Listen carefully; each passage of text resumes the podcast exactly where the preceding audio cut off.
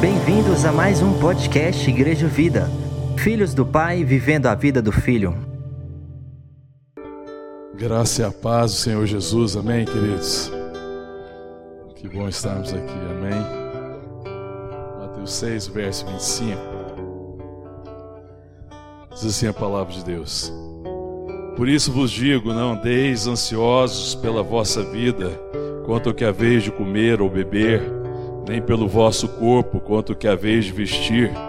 Não é a vida mais que o alimento e o corpo mais do que as vestes? Observai as aves do céu, não semeiam, não colhem, nem ajuntem celeiros, contudo, vosso Pai Celeste a sustenta. Porventura não valei vós muito mais do que as aves? Qual de vós, por ansioso que esteja, pode acrescentar um côvado ao curso da sua vida? E por que andais ansiosos quanto ao vestuário? Considerai como crescem os lírios do campo, eles não trabalham nem fiam. Eu, contudo, vos afirmo que nem Salomão, em toda a sua glória, se vestiu como qualquer deles. Ora, se Deus veste assim a erva do campo, que hoje existe, amanhã é lançada no forno, quanto mais a vós outros, homens de pequena fé? Portanto, não vos inquieteis dizendo que comeremos ou que beberemos ou com que nos vestiremos, porque os gentios é que procuram todas estas coisas pois vosso Pai Celeste sabe que necessitais de todas elas. Buscai, pois, em primeiro lugar o seu reino e a sua justiça, e todas essas coisas vos serão acrescentadas. Portanto, não vos inquieteis com o dia de amanhã, pois o amanhã trará os seus cuidados. Basta ao dia o seu próprio mal. Vamos orar. Te adoramos, te louvamos, ó Deus, te agradecemos por tua graça que nos reuniu, que nos chamou à tua presença, pelo dom de Cristo, pela vida, pela comunhão, pela redenção. Ó Deus, e agora pela tua palavra. Pedimos a tua palavra, Deus. Fala ao nosso coração. Nós estamos aqui reunidos como povo de Deus, como família de Deus. Queremos conhecer a tua vontade e andar nessa vontade, para a glória do Senhor e para a alegria nossa. Em nome de Jesus. Amém. Estamos vivendo um tempo desafiador, né? Todo momento a gente vive situações diferentes, né? Estamos saindo de uma pandemia, graças a Deus, mas aí depois se defronta com a questão da guerra que está acontecendo aí. E como que tudo isso abala, né? Tudo, as coisas no mundo estão todas interligadas, né? Um problema lá do outro lado do mundo abala a estrutura, a economia, de todos os lugares. E já não bastasse toda a ansiedade que, já, que a enfermidade causou por causa de todos os problemas, a gente continua vivendo um outro problema. E, e muitas vezes nós somos tomados por ansiedade, né? Ansiedade, na verdade, é uma preocupação é, intensa, excessiva e persistente com as coisas que virão, com o dia de amanhã, com as coisas cotidianas é uma sensação, né, uma sensação permanente de que alguma coisa pode dar errado. E o Senhor, conhecendo né, os seus discípulos, ele ministra nas as suas vidas, depois ele vem ministrando aqui né, no Evangelho de Mateus, Mateus vem relatando, ele vem ministrando aos seus corações, e aqui nesse momento ele chama eles a não andarem ansiosos por coisa alguma dessa vida. E isso aqui tem um alcance muito grande ele fala para que eles não estejam ansiosos, mas que eles devam buscar, deviam buscar primeiro o reino de Deus e sua justiça, e todas as outras coisas seriam acrescentadas. Quando Mateus tá, escreve esse evangelho, o evangelho de Mateus tem um foco muito em apresentar Jesus como Messias, que ele é o Messias prometido no Antigo Testamento, e trazer o reino de Deus até os homens. Ele vai falar muito de reino. E aqui Jesus está falando: buscai o reino, buscai o reino de Deus e sua justiça. A dificuldade que eles tinham com o reino é que eles pensavam num reino glorioso. Existia, existe a promessa, o Antigo Testamento de fato promete uma restauração do reino e que o Messias viria. A grande dificuldade que o povo tinha, que os judeus na época de Jesus tinham, que os discípulos tinham, era compreender que a vinda do reino se daria em duas dimensões. A primeira dimensão era a dimensão espiritual. Depois seria na dimensão da glória. Ele veria completamente, vai vir em glória, o Senhor Jesus voltará em glória, amém, querido? Nós esperamos a vinda do Senhor. Mas o primeiro momento, a vinda desse reino, é, ela vem de forma espiritual, em forma de poder espiritual. E era necessário que Jesus se humilhasse. Estão esperando um rei poderoso que vai tirar eles do domínio de Roma e estabelecer um reino de glória. Mas primeiro era necessário tirar eles do domínio do pecado, da escravidão do pecado. Era preciso estabelecer um reino espiritual. E aí Jesus, o rei da glória, ele vem de forma humilde. Ele é humilde, ele é o cordeiro de Deus, ele é o cordeiro que tira o pecado do mundo. É aquele que se sacrifica, vai se sacrificar em favor dos nossos pecados, para nos dar salvação e redenção e que vai ser exaltado para enviar do seu próprio Espírito, porque o Espírito Santo é o Espírito de Cristo e, e dar a nós vida espiritual. Tanto que Jesus fala: olha, o reino não vê em invisível aparência, porque o reino é Cristo em nós, amém, queridos? Glória a Deus. E essa seria a dificuldade, esse seria o desafio. E aí, quando ele fala aqui no texto que ele chama é, e está ministrando, não andeis ansioso pela vossa vida. Verso 25. Por isso vos digo, depois que ele vem ministrando toda, todo esse tudo que ele está ministrando, ele está aqui dentro do sermão do monte ainda, ele vem ministrando, né? E aí ele fala: Por isso vos digo, não andeis ansiosos pela vossa vida. Amém, querido? Aí você fala assim, gente do céu, como não viver ansioso? Né? Aí fica pensando, Deus, você está falando sério? É sério isso aí? E às vezes a gente tem essa dificuldade com a palavra, né? que a gente fica tentando dar uma relativizada na palavra. Mas ele está chamando a não andar ansioso. É possível não andar ansioso quanto a nossa vida, amém, irmão? Glória a Deus, é possível andar. É possível viver sem ansiedade. É, mas é necessário que a vida seja vista, então, nessa dimensão do reino.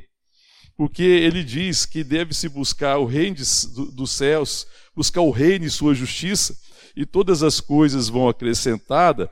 A nossa dificuldade, o que traz ansiedade ao nosso coração, é porque a gente caminha preocupado com amanhã, tentando salvar de alguma forma, com o nosso esforço, com a nossa possibilidade, com o nosso braço, as expectativas que nós temos da vida, muitas vezes resultado das nossas carências, muitas vezes resultado da nossa ganância ou ambição, ou daquilo que a gente entende por vida. E a ansiedade, ela vem exatamente por causa disso. Porque nós temos medo, temos temor que não aconteça dessa forma, que as coisas possam dar errado e que a gente passe por dificuldades. Então, de vez de eu lidar com a dificuldade do dia e saber como lidar com a dificuldade, porque ele fala: olha, é, basta a cada dia o seu próprio mal, ou seja, basta a cada dia as dificuldades, todos os dias você vai lidar com certas dificuldades e tem que ver como é que vou lidar. Não vos inquieteis com o dia de amanhã. Descansem, Deus.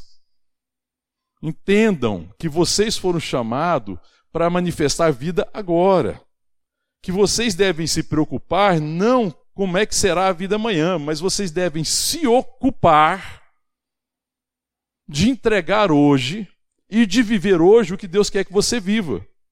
Não se preocupe como será a sua vida amanhã. Não fique inquieto com amanhã. O amanhã terá os seus cuidados, terá suas dificuldades e Deus vai dar graça. Então não se preocupe com o que vai acontecer amanhã, mas se ocupe de entregar hoje o que você deve entregar. Se ocupe de abençoar as pessoas da forma que você pode abençoar com aquilo que você já recebeu de Deus. Vivam na dimensão do reino. Se ocupe em saber qual é a vontade de Deus para você hoje. A ansiedade muitas vezes é porque eu não me ocupo preocupo em viver a vida de Deus e a vontade de Deus hoje. E eu estou inquieto com o que vai acontecer amanhã.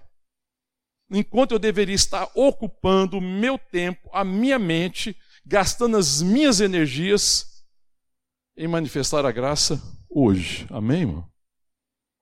Está entendendo o que eu estou falando, irmão? A ansiedade é uma preocupação excessiva, grande, a respeito de coisas futuras, que eu não tenho exatamente o controle, mas que eu estou tentando sustentar, às vezes, com a minha mão, com a minha força, e isso vai trazendo uma ansiedade, uma preocupação, uma inquietação. Mas o Senhor está falando, não andeis inquietos, é, não andeis ansiosos pela vossa vida. Não andeis ansiosos. Ele vai dar o exemplo aqui, é, quanto ao que é a vez de comer ou beber, nem pelo vosso corpo, como é a vez de vestir, não é a vida mais do que o alimento. A vida não é mais importante do que o alimento, irmão. E ele está falando depois, é, e o corpo mais do que as vestes. Por que vocês estão preocupados com essas coisas? Depois ele fala: o seu Pai Celeste sabe que vocês precisam de todas as coisas. Então, existe aqui um motivo de conforto no meu coração em reconhecer, saber, conhecer, ter consciência que Deus sabe das minhas necessidades. Amém, irmão? E Deus é amor, irmão. E Ele é provedor.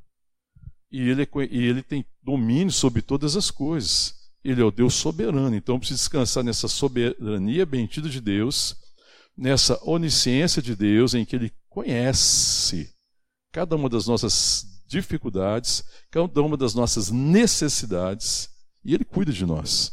Amém? E ele dá esse exemplo no verso 26: Observai as aves do céu, não semeiam, não colhem, não ajuntam em celeiros, contudo, vosso Pai celeste as sustenta. Porventura vocês não valem muito mais do que as aves. É incrível, né, irmão? Precisando lembrar a gente que a gente vale mais do que as aves. Estava na fazenda esse final de semana, recebi uma visita lá, e ele vendo lá os pássaros, e tem muito pássaro lá, e a cantoria do final da tarde. E aí nós, eu mostrei para ele que a gente cuida dos pássaros lá também, a gente coloca alpiche para eles, os canarim, e fizemos umas casinhas lá para eles, para eles terem o ninho deles. Eles não se preocupam com nada. Vive cantando, irmão.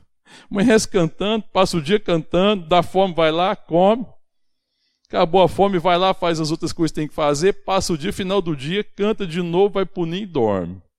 Ansiedade zero. é, irmão, Deus está falando: mira os pássaros. Mira os pássaros. É assim que vocês deveriam ter a relação de vocês com quem vocês vão comer, ou beber, ou vestir, deveria ser assim. Vosso Pai Celeste cuida. Ele está falando que quem cuida dos pássaros é ele mesmo, né? Ele estava cuidando dos pássaros lá da fazenda através de nós que está provendo. E se a gente não tivesse providência, tem providência na natureza, tem semente, tem tudo. Eles não estão preocupados. Você já viu algum pássaro ansioso? Hã? Preocupado, cabisbaixo, preocupado se vai ter comida. Quando você lembra de passo, você lembra né, de, de, dessa, dessa graça, do voo, do canto, da alegria. Porque o canto fala de alegria mesmo. Existe uma alegria, existe um descanso. Não plantam nada. Irmão. Eles não, não semeiam nada. A gente passa lá preocupado, tem que plantar, tem que cuidar da lavoura, tem que cuidar da erva daninha, depois tem que fazer cobertura, depois tem que fazer não sei o quê, depois tem que colher, depois tem que levar para o celeiro, depois tem que cuidar para não, não, não, perder com caruncho, com mais não sei o quê. Eles não fazem nada disso. Mas Deus cuida deles, amém, irmão? A gente não vale mais que os pássaros. Amém? Por que, que a gente fica ansioso? As pessoas estão preocupadas com fome no mundo. Eu falei, oh, não estou dizendo que não pode haver, não estou dizendo. Aliás, existe uma certa dimensão de fome no mundo. Eu não estou dizendo que a crise, os problemas de fertilizante e tudo não possam causar isso, não estou dizendo. Mas por que eu deveria ficar preocupado com isso? Eu deveria fazer, sabe o que hoje? Dar comida para quem precisa. Eu deveria me ocupar hoje de comprar algumas marmitas e comprar comida e me preocupar se tem gente com fome hoje. Porque hoje eu posso alimentar pessoas. Amém, querido? Hoje eu posso abençoar vidas. Eu deveria me preocupar se tem gente precisando de remédio. E não só nós vamos precisar de remédio amanhã. Não se vai ter necessidade amanhã. Mas tem pessoas hoje passando necessidades, pessoas enfermas. Eu deveria me ocupar disso, em minimizar a dor de quem sofre ou aliviar a fome de quem está passando fome, ou aliviar a sede de quem está com sede, hoje, me ocupar disso, porque amanhã haverá provisão. eu devo me ocupar de repartir a provisão que eu já tenho. Amém, querido? É isso. Eu deveria me ocupar em repartir vida. Eu devo me ocupar em abençoar quem precisa ser abençoado. Porque quanto amanhã eu posso descansar, porque eu já sou abençoado. E é parte da minha bênção. Tem um Deus que me ama, que se deu por mim, que cuida de mim, que fala para mim: não vos inquieteis quanto ao dia de amanhã. Eu sei o que você necessita. Está entendendo, irmão? E é isso que Jesus está falando. E depois ele fala assim, verso 27. Qual de vós, por mais ansioso que esteja, pode acrescentar um côvado ao curso da sua vida, ou seja, é, um pedacinho, porque o côvado é uma medida de altura, mas aqui está falando de dimensão. A sua ansiedade, a minha ansiedade, pode acrescentar um pedacinho, alguns minutos a mais de vida. Será que a nossa ansiedade permite que a gente viva um dia a mais, algumas horas a mais, alguns meses a mais, alguns anos a mais? Permite? Hã? Pelo contrário, está aí tirando a nossa vida e está nos adoecendo. Então Jesus está falando: a ansiedade de vocês não pode acrescentar nada, nem um pedacinho. Aí quando você olha na dimensão da existência, que a nossa existência é uma existência bem razoável, aqui, quando você fala na dimensão da vida terrena, a preocupação da gente não acrescenta nada.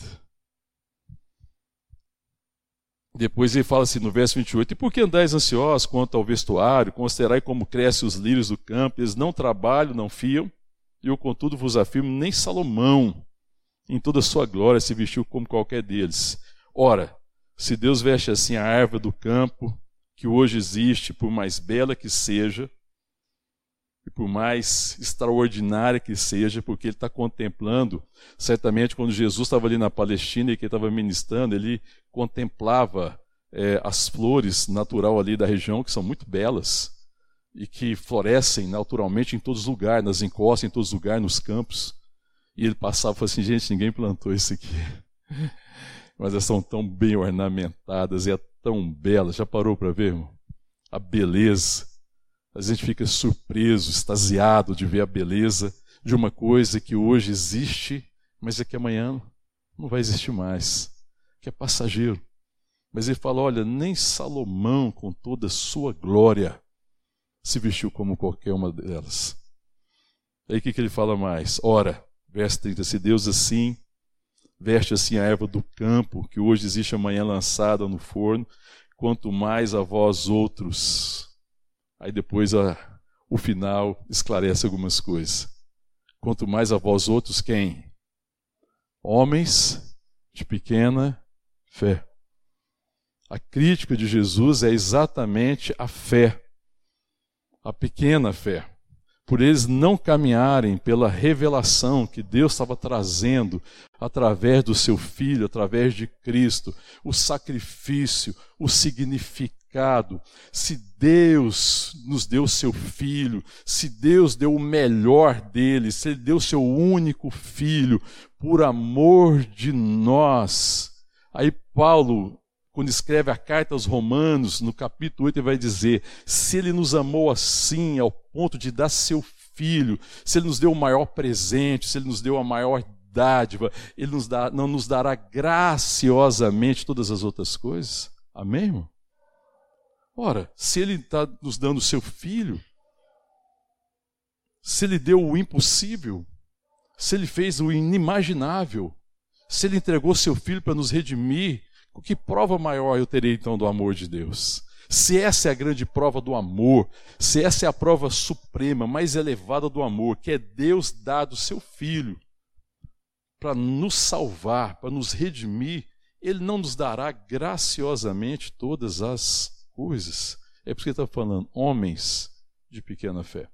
Por que, que vocês estão tão inquietos assim? E ele continua no verso 31, portanto, não vos inquieteis dizendo que comeremos, que beberemos, ou, que, que, ou, que, ou com que nos vestiremos, porque os gentios, os pagãos, os ímpios, é que procuram essas coisas. É normal, é normal que alguém que não é filho de Deus, que não conhece o amor de Deus, que não tem revelação do sacrifício do seu filho Jesus, do seu amor imensurável, ande ansioso pelas coisas dessa vida. O mundo anda assim. O mundo fica ansioso por essas coisas. Os gentios pagãos, eles andam assim. Eles não sabem como vai ser o amanhã. Porque o amanhã depende de quê? Do esforço dele. Então, o grande problema do gentio, do ímpio, do pagão, comparado com os filhos de Deus, é que o gentio pagão traz amanhã nos seus braços, ele traz amanhã nos seus ombros, ele está tentando sustentar o amanhã. O amanhã depende do seu esforço, depende da sua possibilidade. E se o amanhã depende da minha possibilidade, do meu esforço, é, é normal, obrigado, que eu seja tomado de quê? De ansiedade.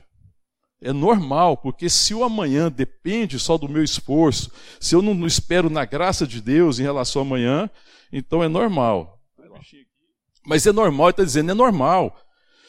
Os ímpios, os gentios, os pagãos é que se preocupam com o que vão comer, beber, vestir, como é que vai ser o dia de amanhã, porque o amanhã depende do esforço, depende se ele ajuntou, depende se ele colheu, depende se ele tem colheita. Ele não espera no amor de Deus, ele não é filho de Deus. Então é normal, mas vocês não, vocês são filhos de Deus, homens e mulheres de pequena fé, porque vocês estão preocupados, porque vocês estão ansiosos se vocês vão ter vida, se vocês vão ter condições, se vai haver o necessário, se não vai haver necessário. Por que vocês estão inquietos? Quem fica inquieto assim são as pessoas que não conhecem o Pai. Mas vocês são filhos de Deus. Por que vocês estão inquietos com essas coisas? Ou vocês não conhecem quem é o Pai? Ou vocês não conhecem a dimensão do amor do Pai. Ou vocês não conhecem a profundidade, a extensão, a altura, a largura do amor de Deus. Jesus está repreendendo eles nesse sentido, no bom sentido, no sentido de que abrir os olhos e o entendimento para que eles saibam quem eles são e quem Deus é, e entendam a vida na perspectiva do reino. Porque Jesus está inaugurando um reino eterno e o mundo se preocupa com coisas passageiras e temporais. Vocês fazem parte de um reino eterno. Vocês não são parte de um reino que passa. Vocês não fazem parte daquilo que não permanece. Vocês agora permanecem eternamente, porque a obra de Deus, as coisas de Deus permanecem eternamente. Vocês estão na dimensão da eternidade, mas vocês ainda estão vendo a vida na perspectiva daquilo que passa. E vocês devem ver a vida, enxergar a vida na perspectiva, na revelação daquilo que é eterno. Estas coisas dessa vida passam. Não se preocupem com elas, vocês não estão mais nessa dimensão. Vocês estão na dimensão do reino de Deus. Vocês são filhos da graça de Deus. E vocês devem buscar então o que, irmão? O que, que Jesus fala para eles? Verso 32 diz assim: olha lá comigo, porque os gentios é que procuram todas essas coisas. Os gentios estão preocupados com as coisas que passam. Os gentios não enxergam na perspectiva daquilo que é eterno. Ele não consegue ver o absoluto de Deus. Os gentios estão em trevas. Eles não conhecem o amanhã. O gentio não consegue enxergar o amanhã. Ele tem ansiedade porque ele não sabe o que, que tem esperando ele amanhã. Ele tem medo do amanhã. O amanhã lhe é escuro, mas os filhos de Deus enxergam o amanhã como hoje, porque ainda que eu não saiba o que está me esperando, eu sei quem eu sou, eu sei quem é Deus e eu sei que existe graça, eu sei como será o amanhã. A graça estará sobre mim, o amor de Deus me sustentará e os meus olhos serão iluminados pela Sua palavra. Eu andarei em segurança e eu permanecerei nele. Haverá graça, haverá provisão. Eu não preciso temer o amanhã, porque o amanhã não me é escuro. Eu vejo amanhã, eu vejo luz, eu vejo graça, ainda que eu não saiba exatamente o que vai acontecer. E eu não me preciso me preocupar com o que vai acontecer. Eu sei quem eu sou. Eu sei quem Deus é. Sou filho de Deus. Eu vou me descansarei no seu amor. A sua graça me é suficiente. o seu amor me basta. Amém, querido? O amanhã não me é escuro. Eu não temo pelo amanhã. Porque eu sei o que, que me espera amanhã. Graça, provisão, direção. Eu sei o que Deus tem preparado, ainda que eu não compreenda as circunstâncias. Porque eu descanso na minha condição. Eu deveria ter medo da manhã se eu não soubesse a minha condição de filho de Deus, amado por Deus, guardado por Deus. Eu não conheço a circunstância exata, mas eu conheço a minha condição. Minha condição de filho. Amém, querido? O ímpio não conhece essa condição. Ele não conhece Deus. Ele não conhece o seu amor. O amanhã lhe é escuro. Ele não tem as condições para o amanhã. Ele não conhece a circunstância do amanhã. Ele fica ansioso pelas coisas dessa vida. Vocês não. Vocês não deveriam, pelo menos, é o que a palavra de Deus está dizendo. Amém, irmão? Amém? Vocês não deveriam. Não andeis ansiosos. Não ande.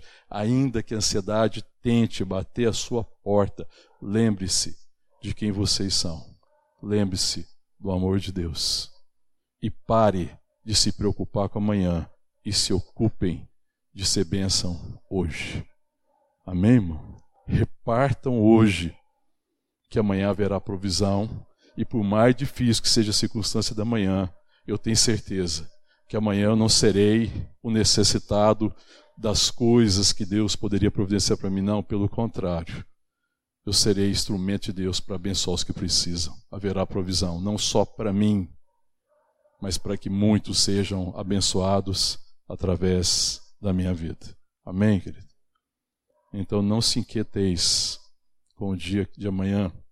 Buscai, pois, em primeiro lugar. Agora o verso 33 é a chave de tudo. Buscai, pois, em primeiro lugar o seu reino e a sua justiça, e todas as coisas vos serão acrescentadas.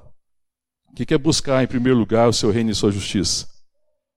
Como é que você pensa essa questão de buscar o reino e sua justiça? Hã?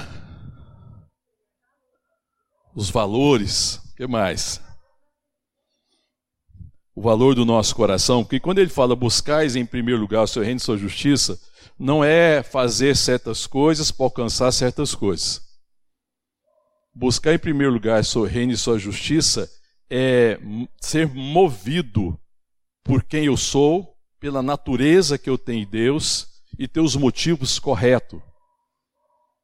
É você buscar em primeiro lugar a vontade de Deus, porque reino fala de vontade, fala de rei. E se existe um rei, existe uma vontade bendita. E a vontade do rei deve ser a vontade de Deus e ela é bendita. Então, buscar em primeiro lugar seu reino, sua justiça, não é fazer certas coisas para que aconteçam aquelas outras coisas. É se eu tiver um certo comportamento, aquilo vai acontecer. Não, não é nada disso. Não é uma questão de ordem, daquilo que eu faço para que aconteça algo. Não, mas é uma questão de motivo, de essência. Lembrem a essência de vocês. Lembrem que vocês têm a natureza de Deus. Deixe essa natureza fluir naturalmente andem no espírito, não andem na carne, não andem por aquilo que os seus olhos veem, não sejam abalados pela circunstância, não deixe a circunstância governar a vossa vida, mas que a, sua, a vossa vida seja governada pela vontade de Deus. Procurem conhecer qual é a vontade de Deus. É isso que é buscar o reino. Porque a gente pensa que buscar o reino, às vezes é vir fazer certas coisas, ter um certo comportamento. A gente associa muito isso porque nós temos uma tendência de ver as coisas de forma religiosa. Nós pensamos se fizer o ritual certo, a coisa certa, eu vou colher aquilo. Não, buscar o reino é ter os motivos certos no coração. É uma questão da minha natureza bendita, santa, natureza de Deus. Busquem viver segundo quem vocês são em Deus. Vocês são nova criatura. As coisas antigas já passaram. Não vivam como velho homem, mas vivam na dimensão do novo homem. Andem no espírito, conheça a vontade de Deus, se preocupe com a vontade de Deus, tenha os valores corretos, ou seja, então o que interessa é o seguinte: busquem a essência de quem vocês são. Busque o reino, os valores do reino todos os dias, o nosso desafio não é as dificuldades e as adversidades que nós vamos enfrentar, porque todos os dias existe um certo número de dificuldade e adversidade para ser enfrentada. O nosso desafio é o motivo que estará no meu coração. O meu desafio são os valores que estão no meu coração. O meu desafio é a essência. Se naquele dia todas as circunstâncias vão extrair o melhor de mim ou o pior. As dificuldades extraem o melhor de você ou o pior? Hã? Porque a gente tem gente até que acha que pode, né? Que fala assim, não, mas você não viu o que, que aconteceu? Você não viu o que fizeram comigo? Você não viu o que falaram? Você não viu o que passei? Aí isso já justifica eu ter o pior comportamento, viver da pior forma, fazer as piores coisas. Como se a circunstância é que fosse determinante. E na verdade, como se não existisse maldade no meu coração, mas se eu fiz alguma coisa má, é porque fizeram mal comigo. Mas a palavra de Deus está chamando: buscai, pois, o reino. Deixem que a essência de vocês, como filho de Deus, a natureza divina prevaleça. Que vocês sejam luz na escuridão. Que onde estiver caos, que vocês sejam aquele que põe ordem no caos Onde houver desesperança, que vocês sejam a própria esperança. Onde houver dificuldade, que vocês sejam aqueles que têm autoridade para olhar acima da dificuldade, vencer a dificuldade, manifestar o amor de Deus, manifestar a vida de Deus. Amém, querido? Está me entendendo? Busquem o reino. Então, buscar o reino irmão, é uma questão da essência. É, é a essência de quem eu sou, é uma questão dessa, dessa natureza, porque o resto segue.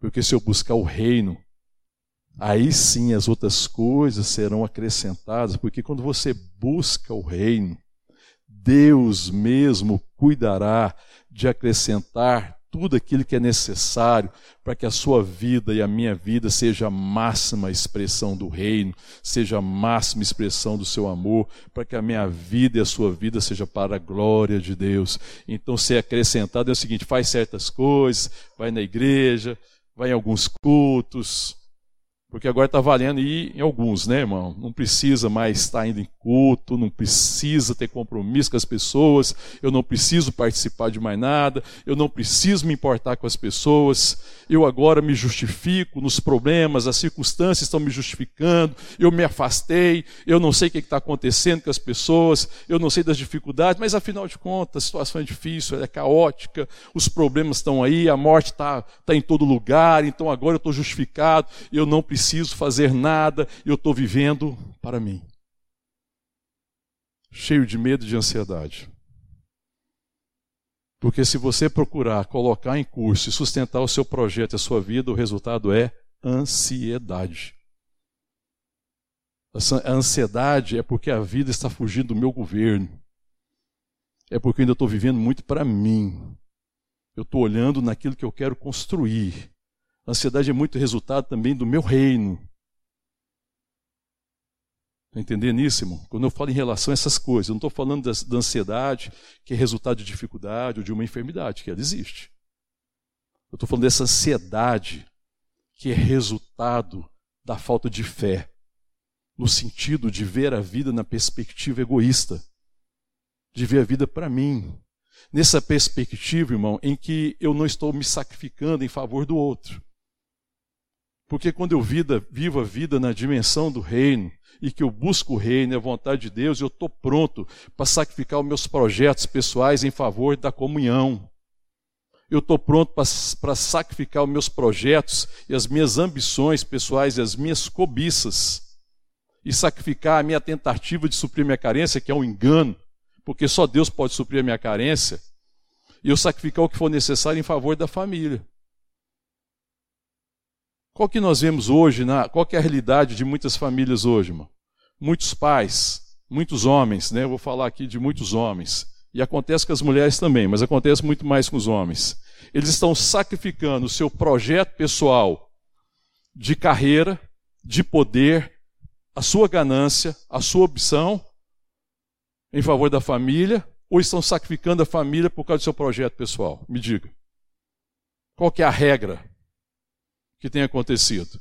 Os homens desse século estão sacrificando seus projetos e ambições pessoais, o seu desejo de poder, de reconhecimento, a sua ganância, a sua ambição, em favor da família, ou estão sacrificando a família para colocar em curso o seu, seu, projeto e a sua ambição de poder, de ter coisa, de ser reconhecido, para ver se satisfaz a sua carência de ser alguém.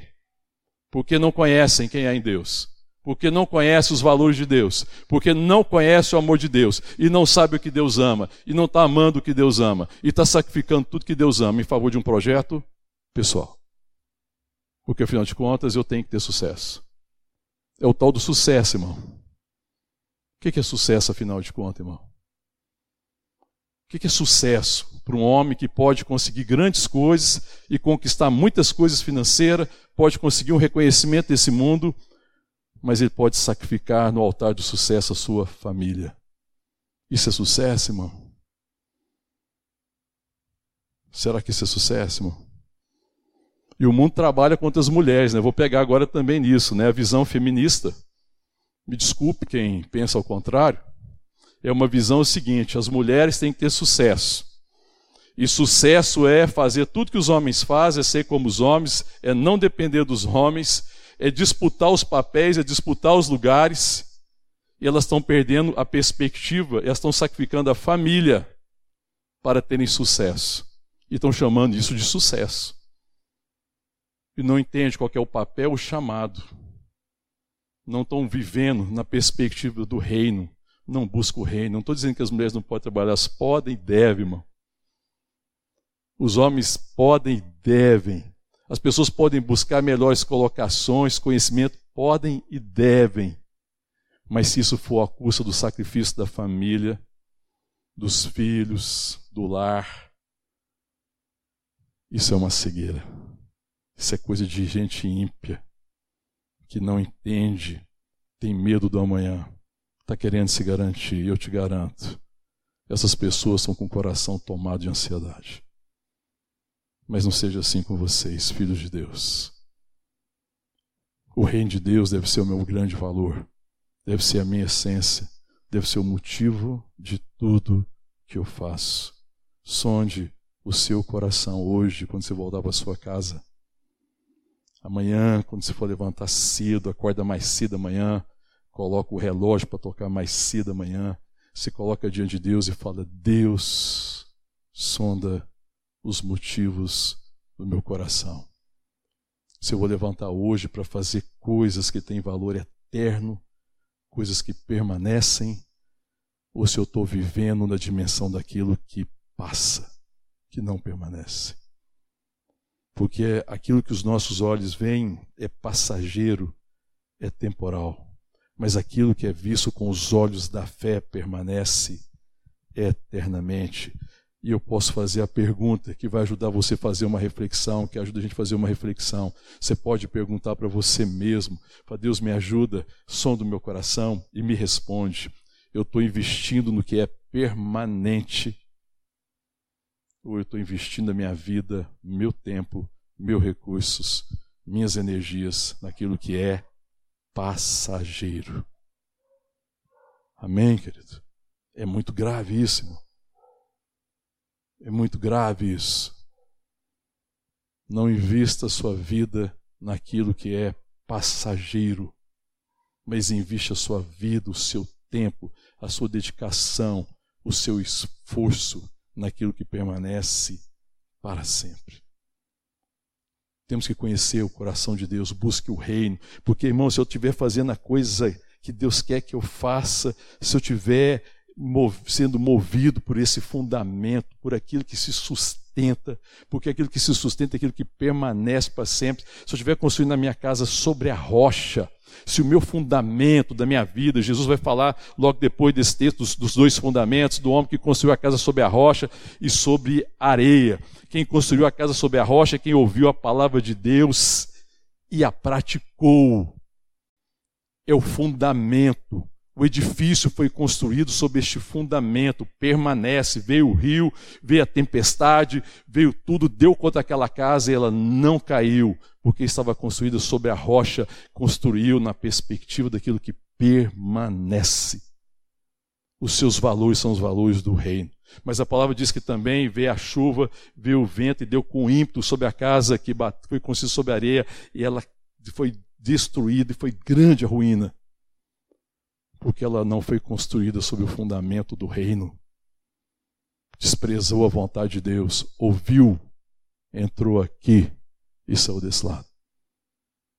Construiu sob a rocha, investiu sua vida naquilo que não permanece.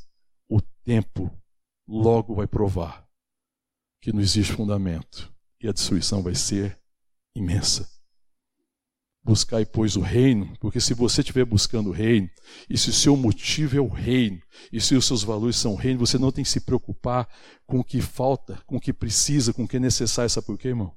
Porque Deus vai prover tudo que for necessário para que a sua vida seja um testemunho do reino.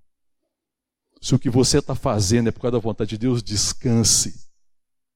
Amém, querido? Se o que está fazendo nasceu no coração de Deus, nós cantamos uma música aqui que a gente quer mergulhar mais fundo para conhecer os sonhos do coração de Deus. Se eu estou fazendo, se eu estou vivendo, é resultado da vontade de Deus, eu posso descansar. Sabe por quê, irmão? Tudo virá, tudo será acrescentado. Não se preocupe com o que falta. Não é nenhuma questão, você fala assim, ah, pastor, você está falando que às vezes eu tenho que mudar a minha atividade, eu tenho que mudar de emprego, de profissão, não estou dizendo nada disso. Você faz o que você está fazendo, você cumpre o emprego que você está cumprindo, o trabalho que você está fazendo com os valores corretos, com o coração correto, com o motivo correto, com o valor do reino. Então, às vezes, a gente tem que ser transformado no nosso entendimento, às vezes não é nem mudar de lugar. Mas se você tiver que mudar de lugar, porque se você está tá equivocado, porque você foi para algum lugar que Deus não quer que você esteja lá, mas se você buscar o reino e a sua justiça, deixa que Deus vai mudar. Porque tudo vai ser acrescentado, porque é Deus que vai dar as condições. Ele sabe das necessidades, ele vai prover. Então, se eu estou fazendo a vontade de Deus, eu não preciso me preocupar com amanhã, irmão. Porque amanhã o Senhor proverá eu posso deitar, descansar, em paz eu durmo, porque amanhã Deus há de prover. Às vezes fala assim, puxa, amanhã nós vamos precisar disso. Tudo bem, Deus sabe. Amanhã a gente levanta, dá graças pelo dia e espera a bênção. E ela virá. Amém, irmão? Eu fico, eu, a gente vive certas experiências. A missão Resgate da Paz é uma prova disso. Eu acho que Deus trabalha muito no nosso coração lá. Marília está ali, eu fico vendo a Marília lembrando né, das, das necessidades da missão Resgate da Paz. Desafio, né, Marília? Marília, essa semana, passou por algumas lutas, né, Marília? As dificuldades existem, os desafios existem, existe a dificuldade cada dia, mas existe graça. E eu nunca temi, irmão, que amanhã falte alguma coisa para cumprir o chamado da igreja na missão Resgate da Paz. Sabe por quê? Porque aquilo começou no coração de Deus. É a vontade de Deus. E Deus é que cuida das coisas do reino. Quem paga a conta do reino é o Rei. Ele é o Senhor de todas as coisas. Eu não me preocupo com a igreja amanhã, irmão. Nunca foi a minha preocupação. Eu não estou dizendo que eu não tenho angústia. eu não estou dizendo, irmão, que a igreja não causa angústia ao meu coração, causa grandes angústias, causa dor, causa sofrimento no meu coração. Mas ansiedade não, irmão. Sabe por quê? Porque a igreja do Senhor, ela é o corpo de Cristo. Nós somos chamados com santa vocação e tudo que a igreja precisar será provida pelo Rei. Ele proverá, irmão. Não temo pelo amanhã. Não estou incomodado com amanhã. Eu não estou inquieto com amanhã. A minha oração Deus é: Senhor, me ajuda a entregar hoje e a salvar o dia de hoje, não querer salvar o dia de amanhã, irmão. Nós estamos querendo salvar o futuro e estamos perdendo o presente. Ouça o que eu estou te dizendo, e eu creio que estou dizendo isso pelo Espírito Santo de Deus. A igreja brasileira está querendo salvar seu futuro, está perdendo o presente. Porque de vez dela salvar o hoje e viver hoje para a glória de Deus e buscar o reino e buscar a sua justiça, é uma igreja preocupada com o seu futuro, preocupada com bens, com as coisas desse mundo, tem perdido a perspectiva. E o Senhor está falando: não vos inquieteis quanto ao dia de amanhã. Façam hoje o que vocês receberam condição, provisão e graça. E amanhã terá os seus próprios cuidados, mas com os cuidados virá a provisão, virá a direção, virá a graça. Então não se inquietem com amanhã. Ocupem-se de viver hoje. Salve o dia chamado hoje. Entende o que eu estou dizendo, irmão? E nós estamos sacrificando muito aquilo que Deus poderia fazer agora por causa da nossa preocupação com amanhã. A nossa preocupação com amanhã é o motivo da igreja não fazer o que tem que fazer hoje. Irmãos, eu vejo assim, pessoas que precisam, lá, vou dar o exemplo da missão Resgate da Paz, tanta coisa que tem necessidade. Tem necessidade lá, Maria? Pouca coisa, né? Tem, Neuza, lá necessidade? A igreja não conhece, irmão. Por que, que ela não conhece, irmão? Porque está preocupada com amanhã. Aí você fala assim, irmão, você poderia ir lá, estão precisando lá, podia abençoar, tem tempo não, pastor. Ah, é, irmão? Muito bem. Certamente eu estou sacrificando o meu tempo com coisas, o tempo que eu deveria dedicar ao que o Senhor está me chamando para fazer, às vezes não pergunto para Ele. Aí eu sacrifico a família e o corpo por causa de um projeto e uma ambição pessoal. Me perdoe, mas essa é a verdade da grandes vezes que nós falamos que não tem tempo, irmão. Eu falo por mim, irmão, porque muitas vezes eu falei que não tinha tempo, mas no fundo eu estava sacrificando o que Deus ama em favor de projeto pessoal. Estava equivocado, não estava buscando o reino, eu buscava o meu interesse. Qual interesse nós estamos buscando? E aí é interessante porque Jesus não só fala para buscar o reino, né? não é isso, irmão? Volta comigo no verso 33. Buscai o reino Buscai, pois, em primeiro lugar o seu reino e a sua justiça. O que é buscar a sua justiça, irmão? Buscar o reino fala da vontade de Deus. Busque conhecer a vontade de Deus, busque saber o que Deus ama, busque valorizar o que Deus valoriza, ter os valores de Deus no seu coração, busque ser guiado pelo Espírito. Agora, buscar a justiça, o que, que é? É a mesma coisa, irmão? O que é buscar a justiça? É manifestar Cristo, é ser uma expressão dele. Quando eu penso em buscar a justiça, é a pergunta seguinte: o que você está fazendo tem como prioridade a comunidade? O que você está fazendo prioriza a comunidade, porque buscar a justiça é me importar com a comunidade. Você tem compromisso com a comunidade? Ouça o que eu estou dizendo, irmão. Você tem compromisso com a comunhão do corpo de Cristo, porque buscar a justiça significa que quando eu busco as coisas, os meus valores incluem o compromisso com a igreja, inclui o compromisso com a comunidade, inclui o compromisso com o próximo, porque amar a Deus é buscar o reino, amar o próximo é a justiça. Ame a Deus e ame o próximo, ame a Deus, conheça a sua vontade, ame a sua vontade, ande na sua vontade. Justiça, ame o próximo, seja Cristo para o outro, seja uma expressão de Deus. Então, o meu esforço, a minha dedicação inclui a comunidade. Se eu te perguntar o que você está fazendo, o tempo que você está gastando com as coisas da sua vida, é interesse da comunidade? Isso passa pelo interesse da comunidade, isso faz diferença para a comunidade, isso faz diferença para a sociedade, isso faz diferença para a família, isso faz diferença para a comunhão dos santos. Isso é justíssimo. Porque às vezes eu estou pensando em mim, estou pensando só na minha vida. A comunidade está sendo abençoada pelo que você faz. Porque se não tiver, irmão, se a sociedade não é abençoada, se a comunidade não é abençoada, se a família não é abençoada, se o corpo não é abençoado, eu não busco a justiça de Deus. Estou vivendo para mim. Eu busco meus interesses. E a tragédia que eu estou buscando coisas que passam. Eu não estou investindo naquilo que é eterno.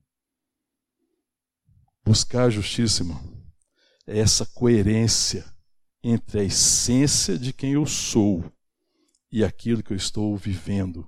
Buscar o reino e sua justiça é viver de forma coerente com o chamado, com a essência de quem eu sou e coerente no meu viver. Quando existe uma coerência, andeis de modo digno da vocação a que for chamado, é o apelo de Paulo na carta aos Efésios, no capítulo 4. Andeis de modo digno da vocação que foste chamado, de forma coerente com o chamado, com a essência, com a sua natureza, vocês são filhos de Deus. Mas também com coerência, de, a, vivendo de forma coerente com quem vocês são, com a essência de quem vocês são.